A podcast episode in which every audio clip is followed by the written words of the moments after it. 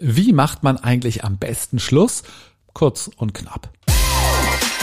Interviewhelden.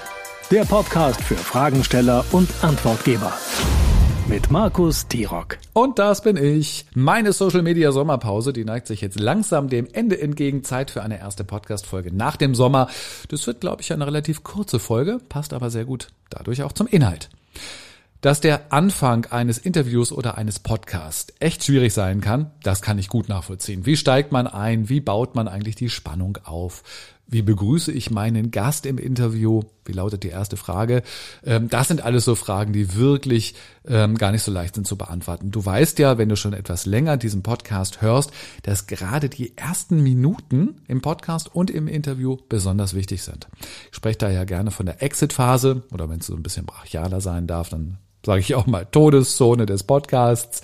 In den ersten drei Minuten entscheiden wir uns als Zuhörer und als Zuhörerinnen halt, ähm, ob wir dranbleiben, ob es dem Host gelungen ist, die Spannung so groß zu machen, dass wir sagen, oh ja, das ist ein spannendes Thema, dann möchte ich jetzt unbedingt weiterhören, wie es weitergeht. Oder ob ich direkt wieder aussteige und die Gefahr besteht dann natürlich, dass ich nie wieder einsteige. Da gibt es ganz viel zu beachten. Da gibt es auch viele handwerkliche Kniffe, die wir kennen sollten. Im Januar 2020, das war ganz am Ende, äh, ganz am Anfang meines Podcasts Interviewhelden, habe ich eine Folge dazu gemacht. Das ist die Folge 2, Episode 2. Ich verlinke das mal in den Show Notes.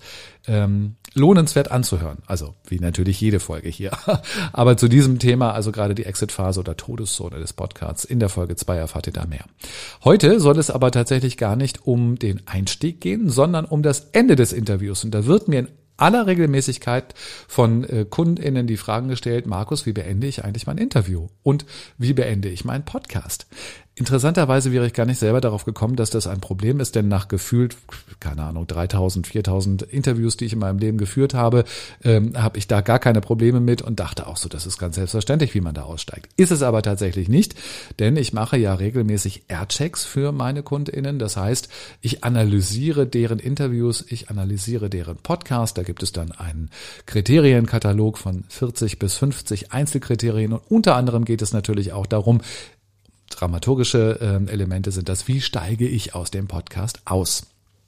Also ähm, da habe auch ich gemerkt, es wird Zeit darüber, dass wir mal über das Schluss machen, uns unterhalten und uns Gedanken machen, wie wir da am besten rauskommen. Eigentlich ja so eine Teenie-Frage, ne? Wie mache ich Schluss?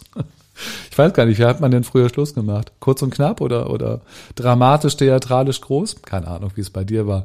Ähm, ich weiß, wie es bei mir war. Das ist ein anderes Thema. So, ähm, es gibt vier Fehler, die wirklich häufig gemacht werden beim Schlussmachen im Interview und im Podcast, äh, die ich identifiziert habe. Und äh, lass uns mal diese vier Fehler kurz angucken. Vielleicht findest du ja dich schon wieder und sagst, Opa, das ist mir auch schon mal passiert. Also die eine Möglichkeit, was sehr viele ähm, Hosts machen, dass sie zum Schluss die Führung aus der Hand geben und dem Gast gegenüber die Frage stellen, sag mal lieber Gast, möchtest du denn noch etwas sagen, was dir besonders wichtig ist? Da zucke ich immer zusammen, äh, wenn ich so etwas als Zuhörer höre und denke so, oh, das ist gar keine gute Idee, denn eigentlich wollte ich ja zum Ende des Podcasts kommen und jetzt sage ich dem Gast, du, kannst jetzt übersprechen, über was du sprechen möchtest, was du noch nicht gemacht hast. Manchmal machen die Gäste das dann tatsächlich und dann ist es wahrlich nicht das Ende, sondern da beginnt eigentlich noch ein ganz neuer Teil. Und wieder habe ich ein Interview, das viel länger ist, als ich eigentlich geplant habe. Also ist vielleicht keine besonders gute Idee, die Führung an dieser Stelle am Ende ähm, dann nochmal aus der Hand zu gehen.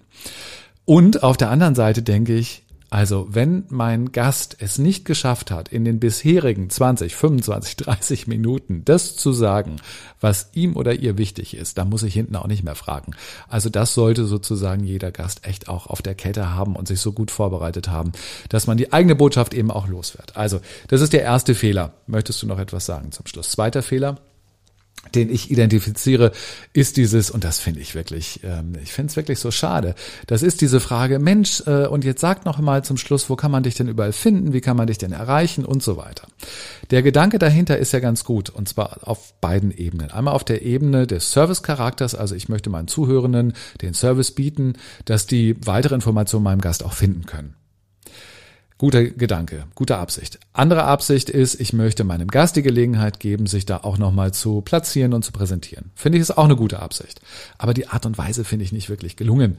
Ähm, denn es gibt auch viele Möglichkeiten, also das gleiche Prinzip wie eben, es gibt doch schon viele Minuten zuvor, 20, 25, 30, wo mein Gast oder auch ich als Host ähm, genau diese Informationen geben kann und sagen kann, Mensch, und übrigens, ich habe ja auf deiner Seite interviewhelden.com das und das gelesen. Schon haben wir diese Information mit einer anderen Information zusammen rübergebracht auf eine elegante Weise und ich muss anschließend zum Schluss nicht irgendwie die große Marketing-Pauke schlagen und sagen, und mehr Informationen über mich findest du auf interviewhelden.com finde ich echt immer ein bisschen platt. Also ähm, diese Frage sollte am Ende nicht gestellt werden. Lieber dann als Host den Hinweis geben, alle Kontaktmöglichkeiten, alle Informationen zu meinem Gast findest du natürlich wie immer in den Show Notes. Dafür sind sie ja da. Und wenn wir ehrlich sind, die wenigsten unserer Zuhörer schreiben irgendetwas mit, sondern wenn sie die Informationen haben wollen, gehen Sie wahrscheinlich anschließend nochmal online ähm, in die Show Notes und holen sich genau das, was Sie brauchen. Also zweiter Fehler, der häufig gemacht wird, die Fragestellung, wo kann man denn weitere Informationen über dich finden? Dritter Fehler, der gerne gemacht wird, ist der Versuch, ein Interview oder eine Podcast-Folge, also 20, 30, 40 Minuten oder länger, selber spontan am Ende nochmal zusammenzufassen. Uh, das kostet A viel Zeit und B funktioniert das nicht auf dem Punkt. Ich finde, meine Empfehlung, wenn wir Zusammenfassungen machen, dann müssen die wirklich richtig gut sein. Die müssen auf den Punkt sein. Die dürfen nicht neue Fragen aufwerfen, sondern müssen alles perfekt zusammenfassen. Das klappt nicht, wenn man das spontan eben nebenbei macht. Halte ich nicht für sinnvoll, wenn man das als Formatelement in seinem Podcast haben möchte dass es sozusagen ganz am Schluss nochmal die viel Learnings gibt oder sowas, finde ich das ja völlig in Ordnung. Aber dann ist es etwas, was wir doch eher in der Postproduktion machen, wo wir uns dann nochmal Zeit nehmen, uns Gedanken machen, das und das und das sind die Punkte, das nehmen wir dann nochmal auf, schneiden das zusammen und fertig ist die Kiste. Das würde ich also auf keinen Fall machen. Das ist der dritte Fehler, der häufig zum Ende gemacht wird.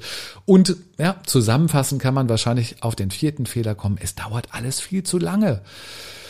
Dann sagt man nochmal vielen Dank, dass du die Zeit hattest. Ach, das war ja so spannend und so tolle Angebote und hast du noch ein Freebie und schöne Grüße an den Mann unbekannterweise und ich weiß nicht was, schönen Urlaub, äh, schöne Sommerzeit, wir sehen uns irgendwann wieder. Das finde ich, ähm, also persönlich, das ist ein bisschen Geschmackssache.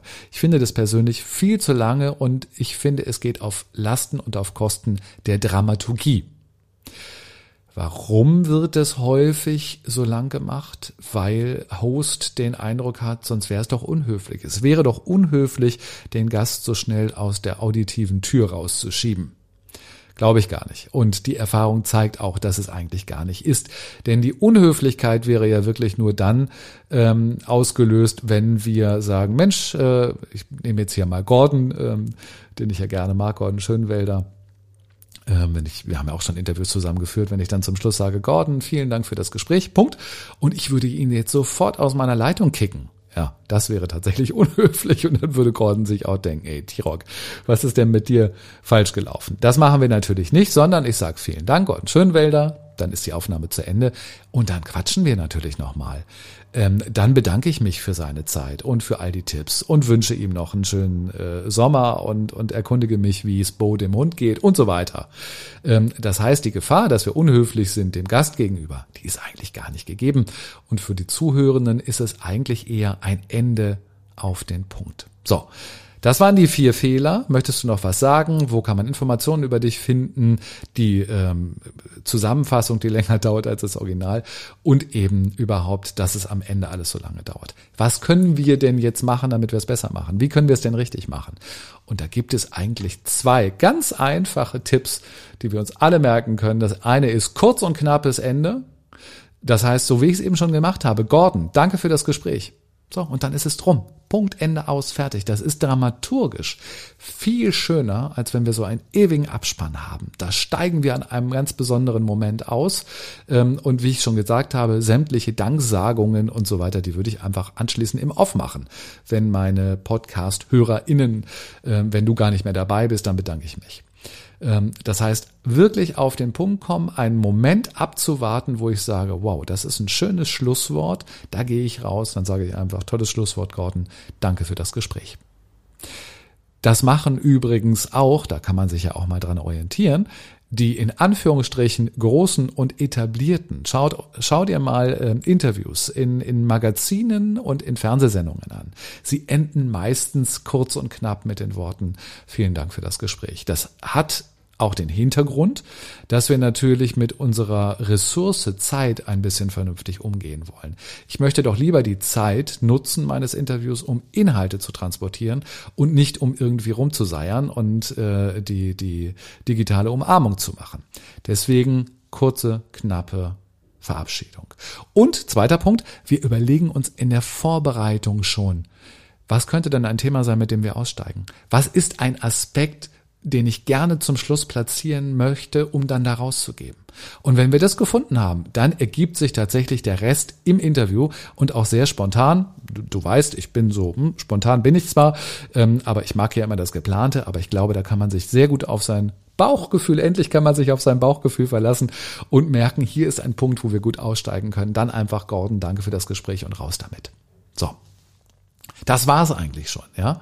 Ähm, aber äh, vielleicht noch ein Punkt zur Verteilung der Themen im Podcast, wo ich gerade gesagt habe, überlegt ihr euch ein Thema, mit dem ihr gut aussteigen könnt. Das sollte bitte nicht das spannendste Thema sein. Das soll nicht das aktuellste Thema sein. Das soll jetzt irgendwie nicht euer Aufmacher sein. Denn äh, das Spannendste und das Wichtigste, das gehört dramaturgisch natürlich an den Anfang.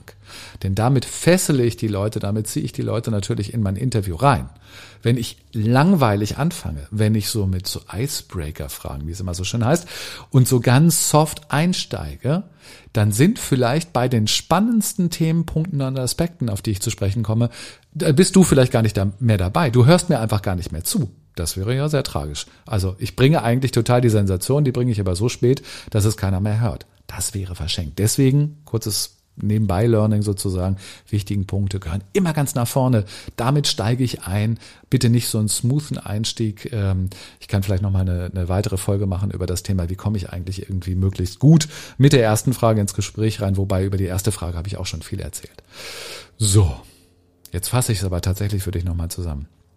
Möglichst kurz. Also, überlege dir einen inhaltlichen Ausstiegspunkt in der Vorbereitung. Das ist der erste Punkt. Der zweite Punkt ist, bereite dir eine sinnvolle letzte Frage vor. Und ich hatte eben schon erzählt, was nicht sinnvolle Fragen sind. Und der dritte Punkt, sage einfach Danke und beende das Gespräch kurz und knapp.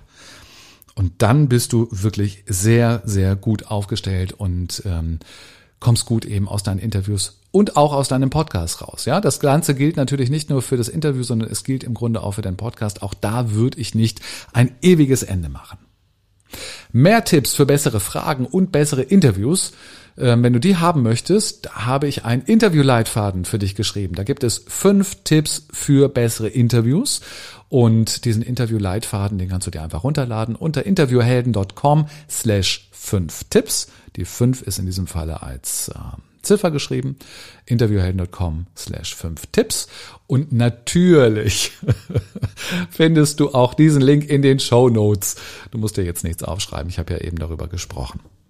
Und wie bringe ich meine heutige Episode zu Ende? Ganz einfach. Danke, dass du dabei warst. Wir hören uns und mehr Infos findest du auf interviewhelden.com. Gute Fragen, gute Antworten.